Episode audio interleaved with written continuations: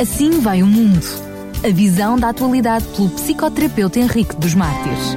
Estamos de volta para mais um Assim Vai o Mundo. Como ficou prometido, hoje vamos mais uma vez estar à conversa com o Dr. Henrique dos Mártires, que desde já aproveito para cumprimentar. Bem-vindo, Dr. Henrique dos Mártires. Boa tarde, bem-vindo eh, e eu agradeço as boas-vindas e também eh, dou as boas-vindas à audiência eh, da Rádio Clube de Sintra neste momento. Dr. Henrique dos Mártires, no programa anterior tínhamos precisamente deixado já em aberto que hoje iríamos falar sobre as características espirituais do seguidor de Jesus, mas eu não posso começar o programa que não seja mesmo por aqui. Que características são essas, então? Ora bem, um homem que merece o qualificativo de seguidor de Jesus é alguém que responde constantemente e definitivamente aos apelos do Espírito Santo. O tipo de resposta a essas solicitações define, portanto, o grau de intimidade relacional que o indivíduo tem com, com Jesus. Instala-se o amor de Deus no sujeito, que se traduz inevitavelmente no amor e cuidado com os outros. Envolvido por esse amor, surge no indivíduo um sentimento de indignidade e miséria. É a manifestação do sintoma psíquico. Ora, o sintoma psíquico, justamente como uma falta de amar, uma falta de desejar e, sobretudo, sentir-se desejado. O desejo é suscitado pela angústia da falta de um objeto perdido. Sem falta não há angústia, desaparece o desejo e também a esperança. O seguidor de Jesus desenvolve o seu caráter a partir da angústia dessa falta. Essa falta situa-se ao nível da decadência de uma relação e favorece o desejo de um encontro com Jesus. Define, por isso, o marco do sentimento de culpa e o desejo de reconciliação com Deus. É daí que emerge o processo do arrependimento. Desse encontro com Jesus, gera-se uma outra angústia, desta vez vinculada à falta de qualquer coisa que não pode nunca ser preenchida. É o desejo de completude, de plenitude, de totalidade.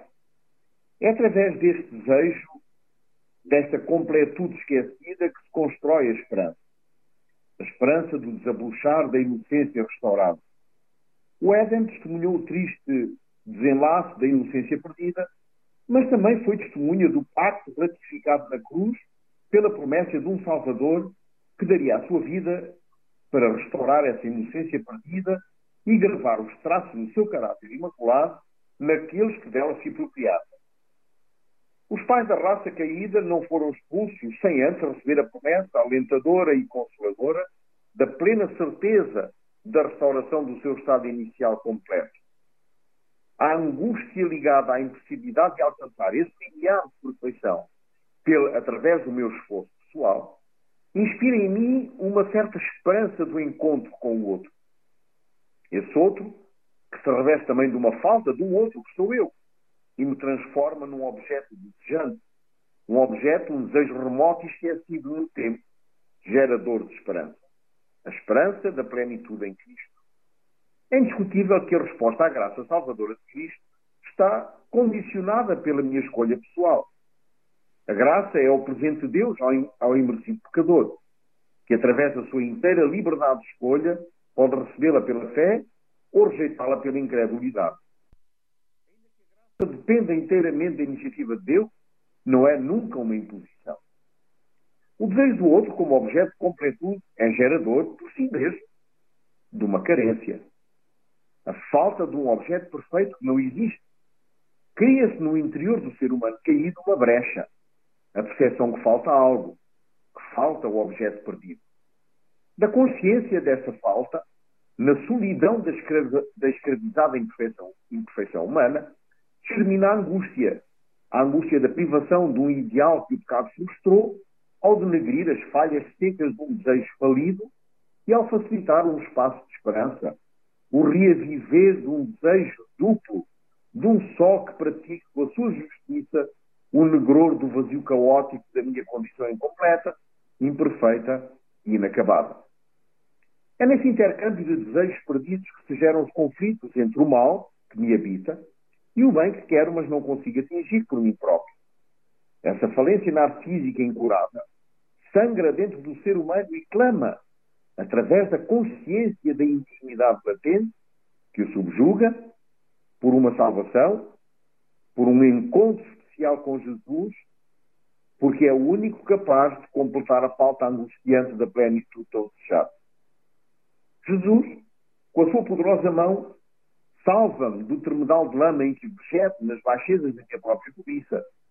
E habitando em mim, produz tudo, tanto o querer, tanto o desejo, quanto o efetuar, ou seja, o fazer. Agora já não sou eu quem vive, incompleto e imundo não o ser, mas Cristo vivendo em mim, através de mim e apesar de mim, me resgata da, me resgata da angústia da vida que o pecado deixou e renova a esperança de uma vida plena, perfeita, absoluta. Se não desvincular dessa realidade relacional estruturante, desse relacionamento com Jesus que me salva de si mesmo, o pranto plangente do mal que em mim sussurra se desvanece e renasce no meu interior renovado, agora despojado do meu egoísmo, da minha autossuficiência e do meu desejo de autonomia, a esperança vivificante de Jesus, que na profundeza da minha percepção consciente de aviltamento sinistro e trágico, opera no desejo de um desejante humano falível, o desejo cristalino de uma singela manifestação de sua vontade. As características espirituais do seguidor de Jesus têm como proposição inaugural esta realidade vital.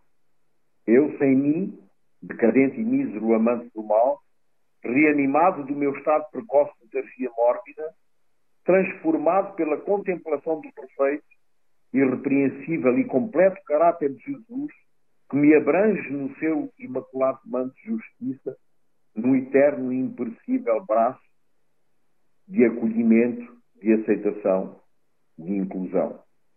Nunca é o eterno e perfeito Criador de todas as coisas que exclui o ser humano do plano da salvação. Mas é o ser humano, ele próprio, pela teimosia do seu inato desejo de independência, que se exclui do plano traçado por Deus antes mesmo da fundação do mundo, para a salvação de todo aquele que crê em Cristo. A palavra de Deus clarifica esse modelo, traduzindo essas características no desejo de uma plenitude da glória de Deus. Em 2 Coríntios 3,18 lemos, mas todos nós, com o rosto sem véu, contemplando como um espelho a glória do Senhor, somos transformados na mesma imagem, de glória em glória, como pelo Senhor o Espírito. Mas Paulo não fica por aí. De uma forma magistral, registra ainda em Romanos o processo que nos transporta de um estado conflitual de desespero essencial para uma esperança de paz com Deus por meio de Cristo e para a glória de Deus. Diz ele em Romanos 5, 1 a 5, tendo sido, pois, justificados pela fé, temos paz com Deus por nosso Senhor Jesus Cristo, por meio de quem obtivemos acesso pela fé a esta graça, na qual agora estamos firmes, e nos gloriamos na esperança da glória de Deus. Não só isso, mas também nos gloriamos nas tribulações, porque sabemos que a tribulação produz perseverança, a perseverança um caráter aprovado, e o caráter aprovado, esperança. E a esperança não nos decepciona, porque Deus derramou seu amor em nossos corações por meio do Espírito Santo, que Ele nos concedeu. Em tudo somos semelhantes a Cristo, que sofreu a tribulação sem nunca se lamentar. Somos semelhantes nas dificuldades, mas também nas vitórias. O seguidor de Jesus não aceita a derrota, mas jamais foge da luta. Este processo crescente expõe o caráter do crente. A angústia é sempre estruturante, na medida em que, em que se persevera na fé e se constrói a esperança. O caráter define os traços psicológicos que foram cultivados durante o percurso da vida de alguém. É ajustável e muda através dos processos de investimento espiritual, renúncia e dádiva. Eles cristalizam na personalidade e interpretam a vivência moral e ética, demarcando as fronteiras entre o bem e o mal. Distingue-se a personalidade que traduz o conjunto das características psicológicas inatas que determinam os padrões da construção do pensamento e das condutas e que se fixam depois da primeira infância, não mudando durante o tempo de vida. Um sujeito pícnico pode ter um caráter honesto ou desonesto, mas será sempre pícnico. Um sujeito esquizotímico pode ser fiel ou infiel, mas será sempre esquizotímico. Um sanguíneo pode ter um caráter afável ou violento. Um fleumático pode ser dócil ou cruel.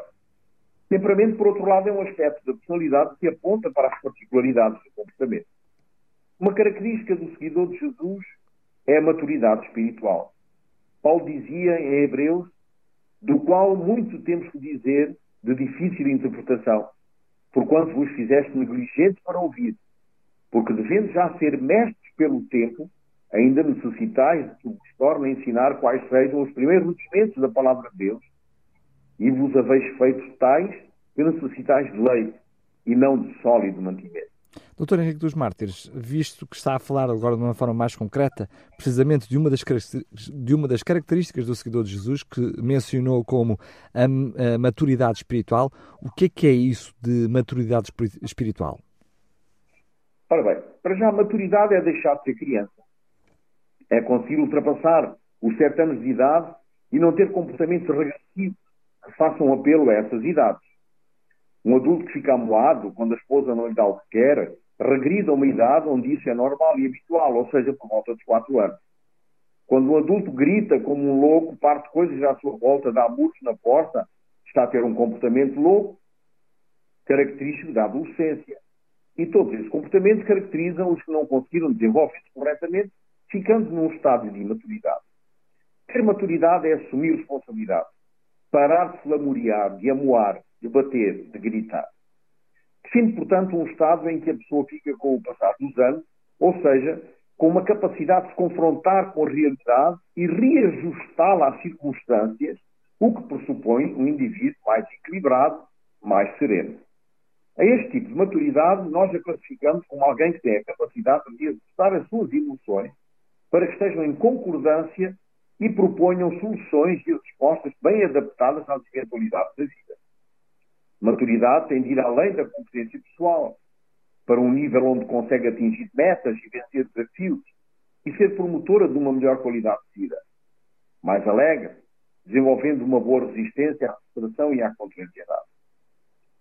A primeira característica da maturidade espiritual é o conhecimento que temos da Bíblia.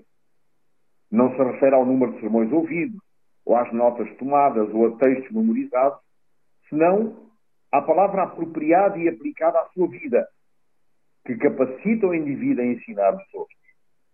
A segunda característica que traduz esta maturidade espiritual, segundo o versículo 14 do mesmo capítulo, portanto, nós estamos, uh, nós estamos a tratar de, de, de, Hebreus capítulo 5, uh, e vamos já no.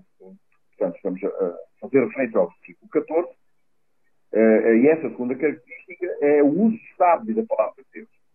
Por fim, ainda no versículo 14, lemos: Mas o mantimento sólido é para os perfeitos, os quais, em razão do costume, têm os sentidos exercitados para discernir tanto o bem quanto o mal. Ou seja, é capaz de discernir a sua experiência cristã entre o que é mau e o que é bom. A maturidade espiritual permite uma melhor disposição para enfrentar dificuldades e desafios nos relacionamentos com os outros. Esse aspecto da maturidade espiritual torna o sujeito mais ousado e mais corajoso na fé e no ensino das Escrituras aos outros. Mas, para além dessas características, existem algumas outras qualidades que definam o verdadeiro seguidor de Jesus? Exatamente. Para responder a essa questão, eh, vou apoiar na história de Ruth, no livro com o seu nome. O livro começa com a história de uma família na qual tudo saiu mal. Conta a história de um homem de Belém, Elimelech, mas que vivia na terra dos Moabitas, com sua mulher Noemi e seus dois filhos, Malon e Quilon. Havia fome na terra e Elimelech decidiu mudar-se com a sua família para uma terra pagã, de costumes contrários aos costumes de Israel. Não foi uma decisão muito sábia. Foi na terra dos Moabitas que morreu Elimelech e Noemi ficou viúva. Os seus filhos casaram-se com mulheres moabitas e também morreram os dois.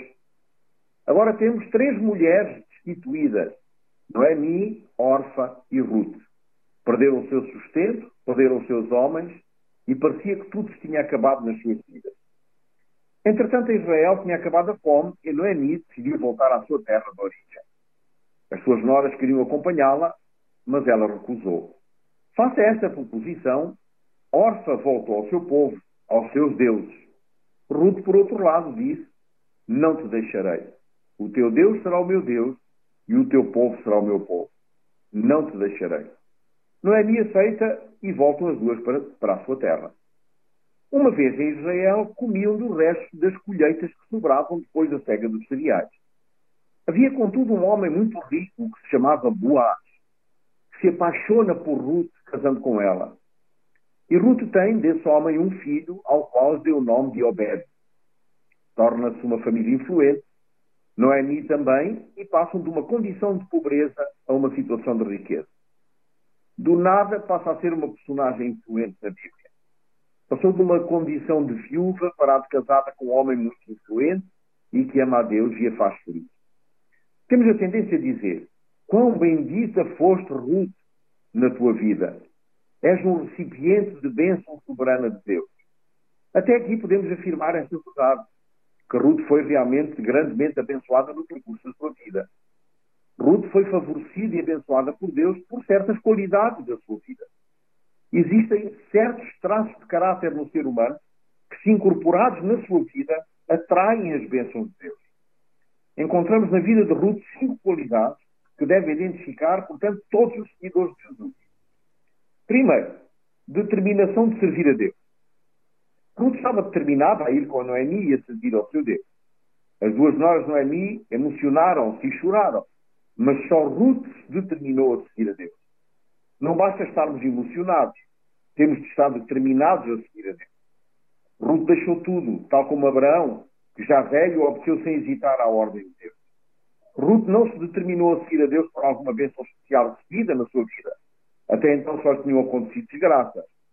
Tinha perdido tudo, o seu sogro, o seu esposo, o seu cunhado, o seu sustento. Não havia nada que a incentivasse a seguir, a seguir a Deus. Muitos começam a seguir a Jesus porque pensam na promessa de que Jesus cobrirá todas as necessidades. Não é que não seja verdade, mas não deve ser a motivação primária. A razão mais importante para seguir a Jesus é o amor é abrir o coração à influência do seu amor. Em segundo lugar, ser positivo e entusiasta. Todos os seguidores de Jesus deviam ser entusiastas. A etimologia da palavra significa Deus em mim, in theos. É o oposto de ser amargurado e obscuro.